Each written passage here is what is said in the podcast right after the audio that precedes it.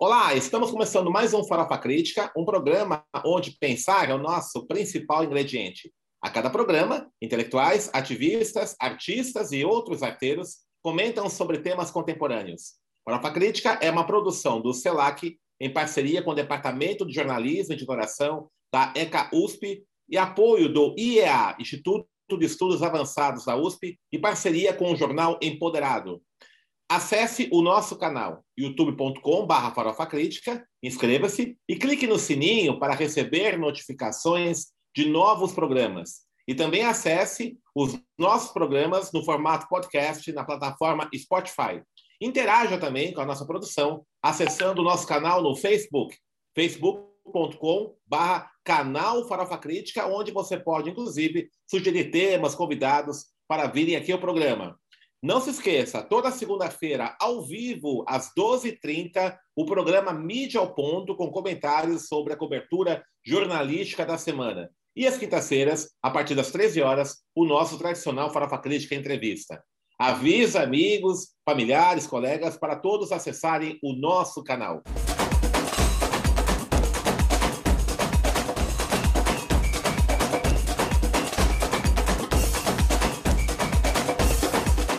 Farofa Crítica de hoje recebe o professor Lincoln Seco.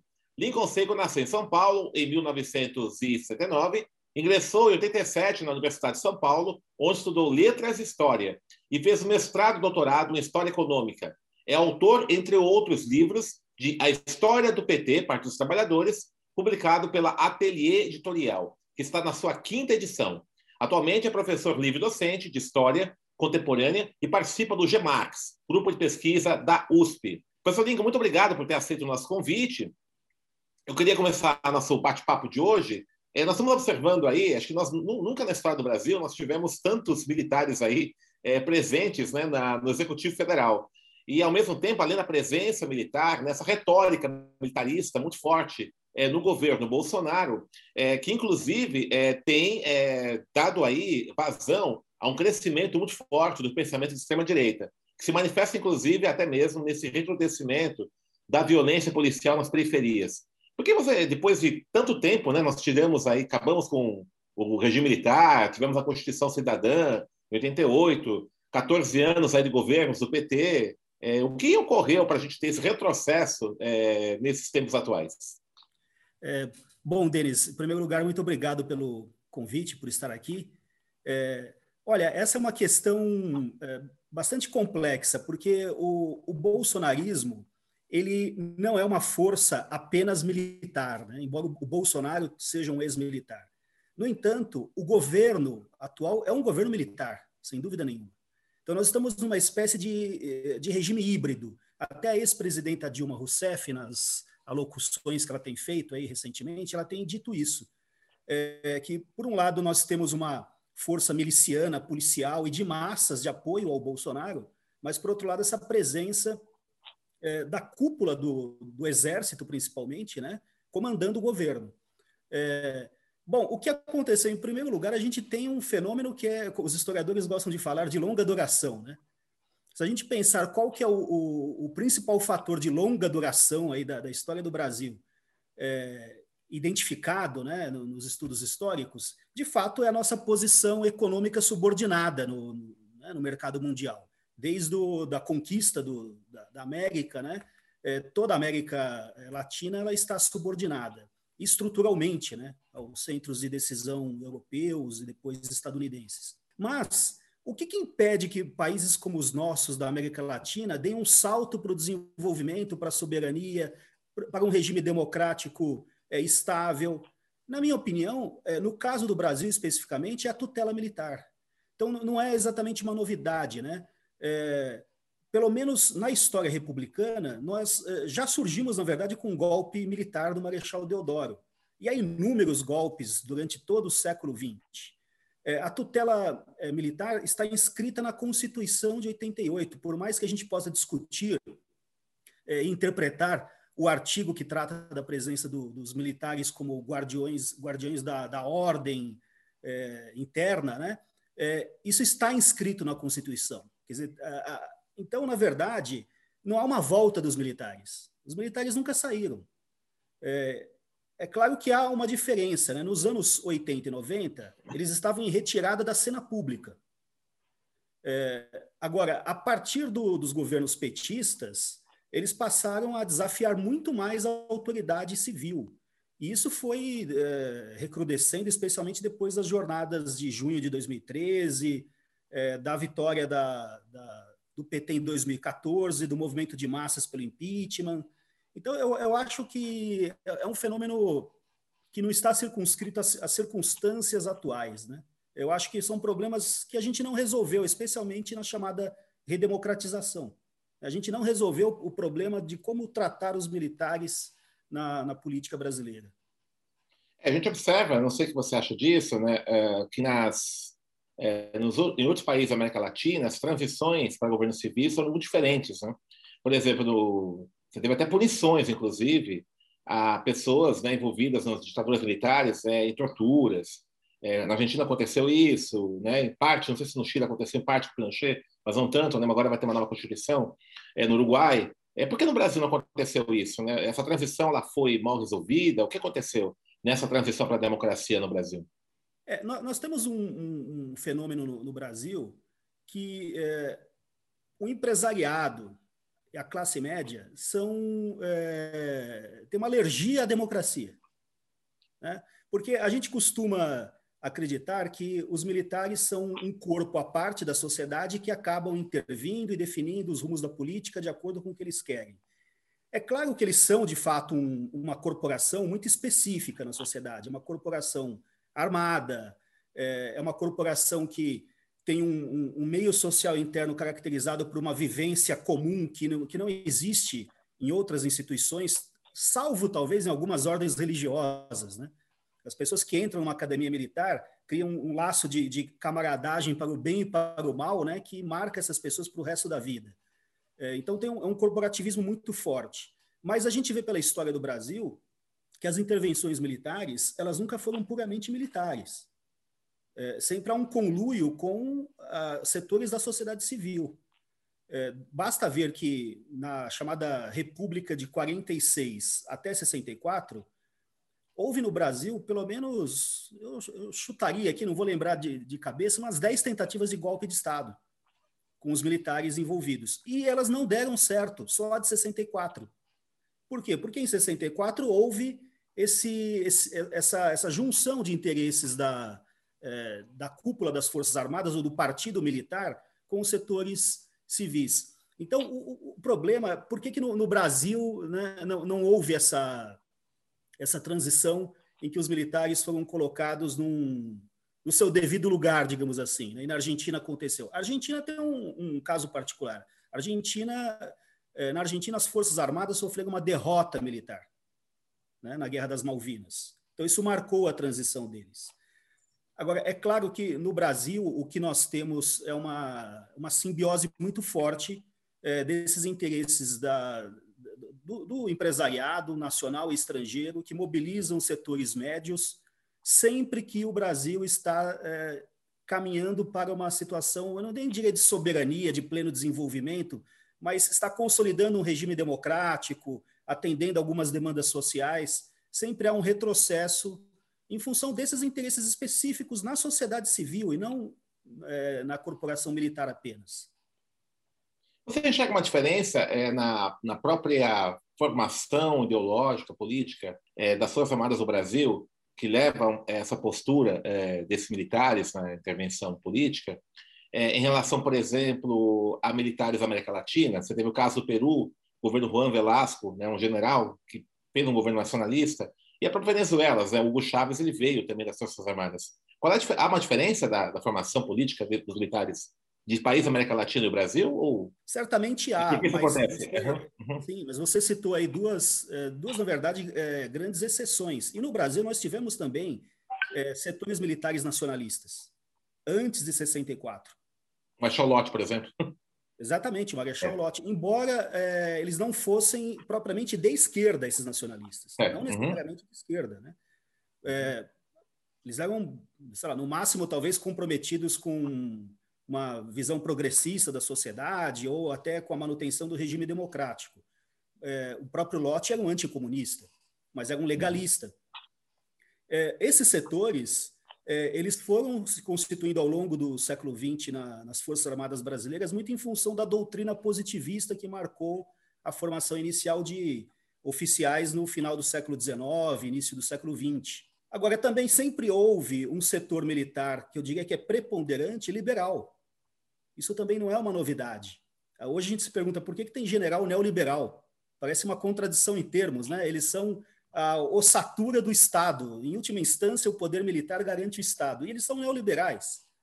Eles querem destruir grande parte do Estado. Hoje estão muito mais preocupados apenas com os, os interesses corporativos, com interesses individuais, entregaram a base de Alcântara. Foi iniciativa dos militares. Né? Isso confunde a cabeça de, de muita gente.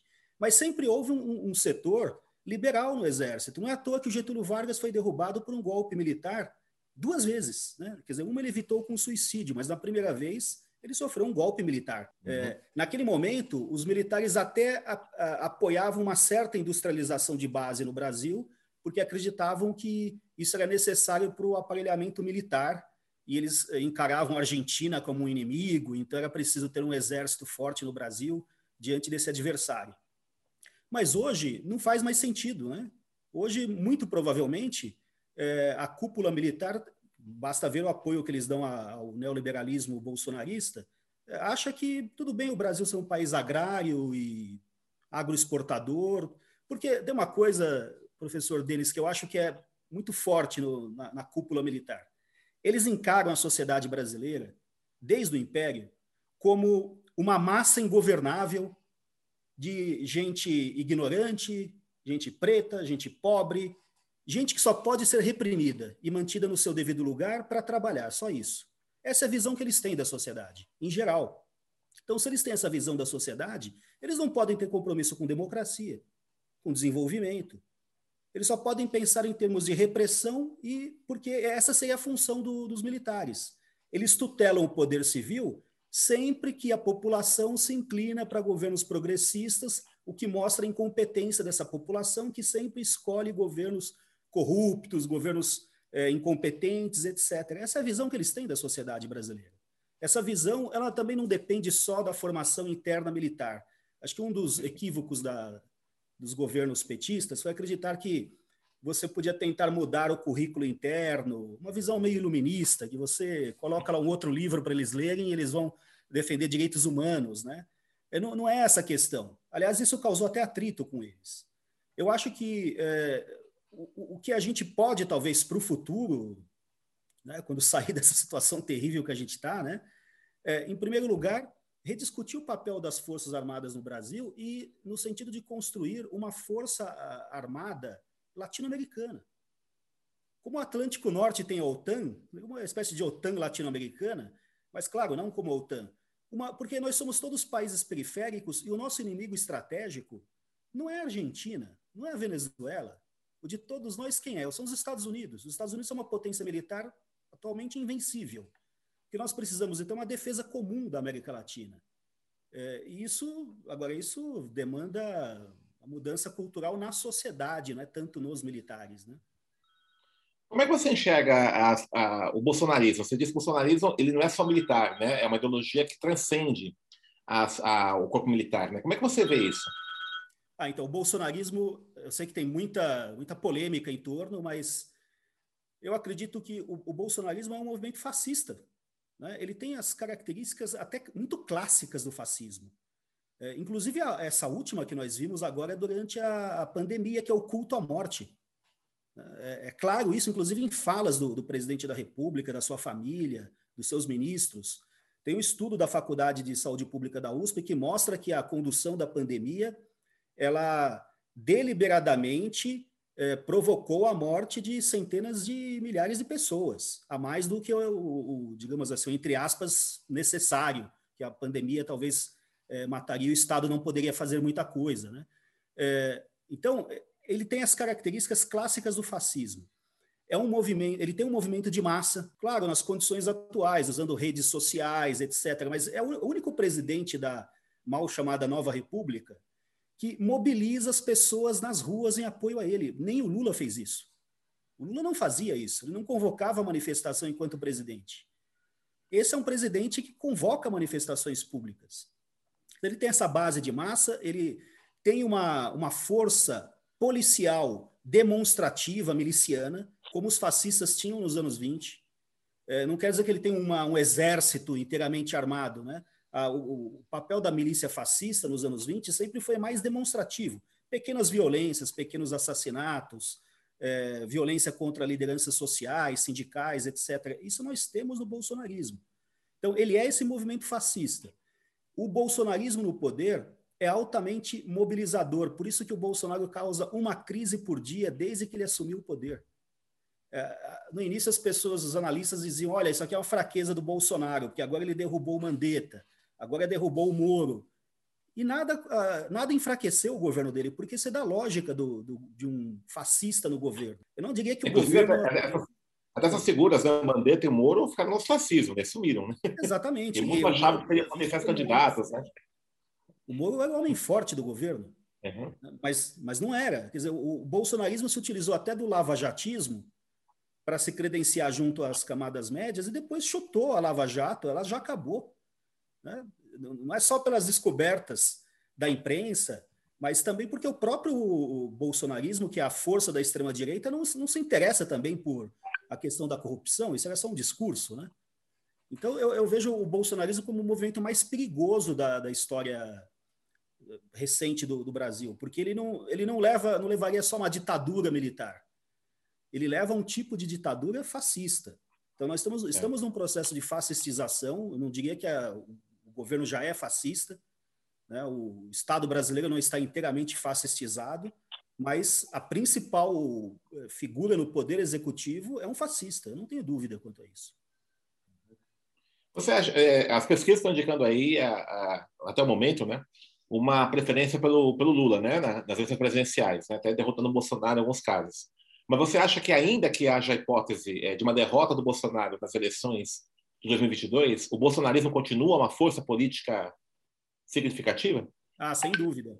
Porque é, se a gente pega a trajetória do, do Bolsonaro, eu estou estudando um pouco isso pela, por documentos, inclusive do quem, quem, quiser entra lá no site do Arquivo Nacional, tem vários documentos é, em que os próprios serviços de informação militares é, vigiavam o, o, Bolsonaro, porque o Bolsonaro tem uma trajetória. É, primeiro nos anos, primeiro aquela aquela história que todo mundo conhece, que ele foi praticamente expulso das Forças Armadas. Tecnicamente ele não foi expulso, né? Ele saiu, mas foi convidado a sair é, porque ele, é, inclusive por deslealdade, uma acusação muito grave entre os militares, né? é, pelas manifestações e ameaças de bomba que ele, que ele representava lá nos anos 80. Ao longo dos anos 90, o Bolsonaro ele tentava é, ir para as portas dos quartéis e convocar o, os, os, oficiais e soldados para manifestações políticas. Inclusive, ele chegou a ser reprimido mais de uma vez. Mas ele, ele sempre. Então, ele, ele começa com esse, esse é, sentido fortemente corporativo da sua atuação, né, que existe no fascismo, em alguns fascismos, por exemplo, no fascismo italiano, nazismo alemão, tem também uma base em, ex, é, em desmobilizados da Primeira Guerra Mundial, ex-soldados, oficiais. Né? O, Bolsonaro, o Bolsonaro tentou primeiro organizar esse setor. A partir do, de 2014, quando ele lança a candidatura dele, ele passa a ter o apoio da cúpula das Forças Armadas, o que ele não tinha nos anos 90. Mas, paralelamente, com o trabalho que, o, especialmente o, filho, um dos filhos dele, faz nas redes sociais, ele também montou uma base de apoio, no, especialmente nos setores médios, que é uma base de massas. A gente acha que. que é, tem um, o professor Wilson Barbosa, que eu admiro muito, lá do Departamento de História da USP, ele sempre fala: olha, nada acontece por acaso. Né? Quer dizer, a gente acha, ó, espontaneamente apareceu uma motociata, espontaneamente tem um, uma greve de caminhoneiros apoiando o Bolsonaro. Não é nada espontâneo. Eles são muito bem organizados. Essa organização não acaba com a saída do Bolsonaro do, do poder. É, se é, é, que ele vai, vai perder a eleição. Né? Essa é a questão. Mas não acaba. Isso vai, assim como o, o, o, o trumpismo lá nos Estados Unidos vai continuar, continua, aliás. Acho que isso, olha, professor Denis, acho que tem um, um aluno meu que fala assim, abriu a jaula no, no, zoológico, os animais, as feras saíram, digamos assim, os tucanos abriram, né? E aí saíram os animais. E agora quem que consegue botar de volta na jaula? Não é tão simples, né? É, é, isso já estava no, na, na infraestrutura da sociedade civil. É uma coisa mais ou menos reprimida, mas sempre existiu, né? E agora adquiriu organização e expressão pública. Então vai continuar. Nico, nós vivemos um momento de uma brutal concentração no grande capital, né, a nível, nível internacional. Né? Chegou no ápice essa concentração. Você considera que esse, esse, essa pacificação é um novo arranjo institucional para esse tipo de capitalismo? Olha, essa é uma bela hipótese, porque o próprio fascismo clássico ele existe em grande medida em função da emergência na época do capital monopolista e do imperialismo. Né? Não há fascismo no século XIX, não seria possível. Claro, tem a, a massificação da política, tem vários outros fatores. É, eu acho que ainda é, é, é muito cedo para a gente fazer investigações mais profundas sobre as, as, bases econômicas, especialmente de um fascismo periférico ou semiperiférico como o nosso.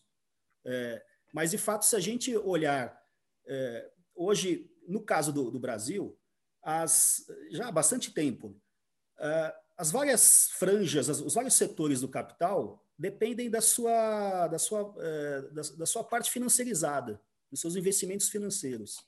Então, na verdade, o, o Estado brasileiro ele existe para servir a, a rentabilidade financeira das classes dominantes. Nos governos petistas, isso não tinha mudado, né? mas havia também uma ênfase a alguns setores produtivos. Eu não vou entrar no mérito dessa política de campeões nacionais, mas havia alguns estímulos para certos é, setores produtivos nacionais. No bolsonarismo não há mais nada disso.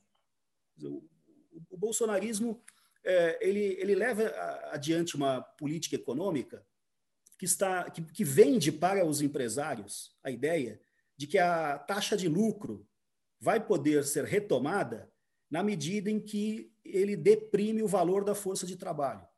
Hoje, o valor da força de trabalho no Brasil é inferior de alguns dos países menos desenvolvidos do mundo. É o preço que se paga, né, melhor dizendo, para o, a força de trabalho no Brasil.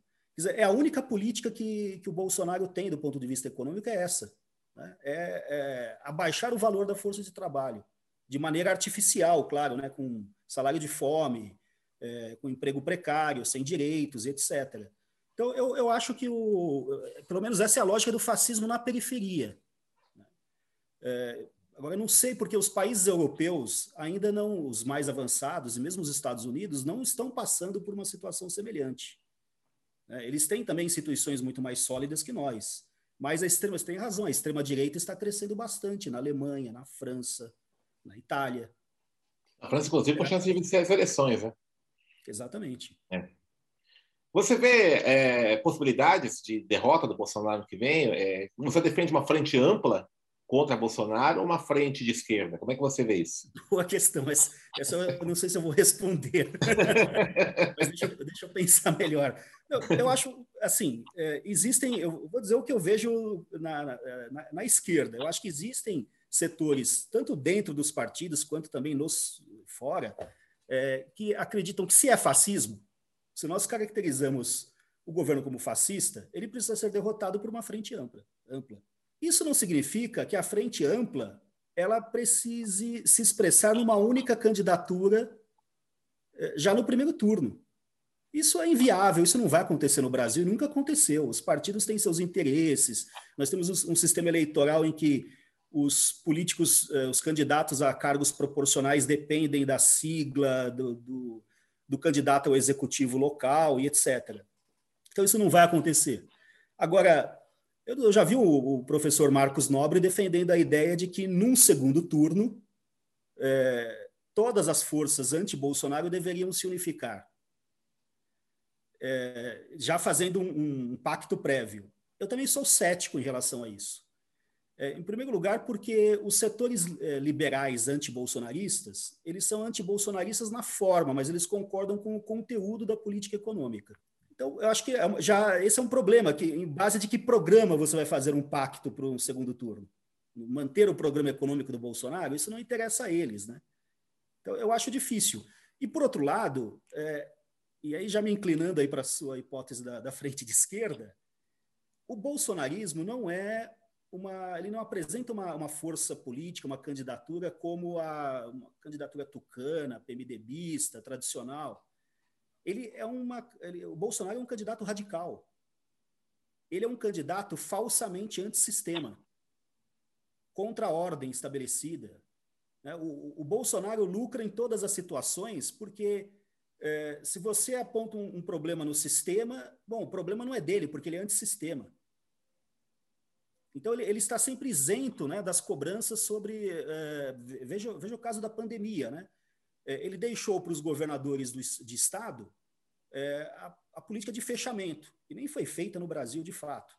Então, ele diz: olha, as pessoas querem trabalhar, os governadores não deixam. Agora, se os governadores não fecham minimamente, tem um massacre maior ainda da população. É um caos. E, e se isso acontecesse, ele diria: não é responsabilidade minha, é eles que não fecharam. Então, ele, ele é esse candidato que se apresenta como antissistema. Eu duvido que um candidato moderado, amplo, com discurso democrático, iluminista, etc., derrote esse tipo de candidato. Eu duvido, mas aí é uma aposta. Eu acho que, portanto, é, embora não seja militante político atualmente que possa né, determinar alguma coisa, mas eu acho que o melhor é que as forças políticas testem suas candidaturas no primeiro turno e se for uma, uma um político de esquerda, uma imagem é, que contrasta bastante com o Bolsonaro, que no caso é o Lula, né?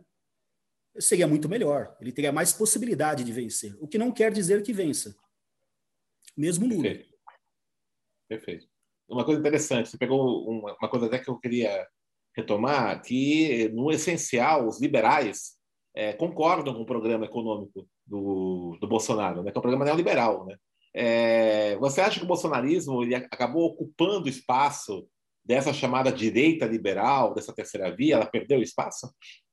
É, primeiro, na política brasileira, desde a da formação da chamada Nova República, eu não gosto do termo Nova República, por isso que eu falo chamada Nova República. De nova, ela. Não sei se você se lembra, a esquerda nos anos 80 ela criticava o termo Nova República. Até eu lembro Sim. do Florestan Fernandes, que escrevia que tipo de república? Nova República, e por interrogação, né? É, bom, mas de qualquer jeito, esse, a Nova República acabou em 2016, né? com o golpe de 2016.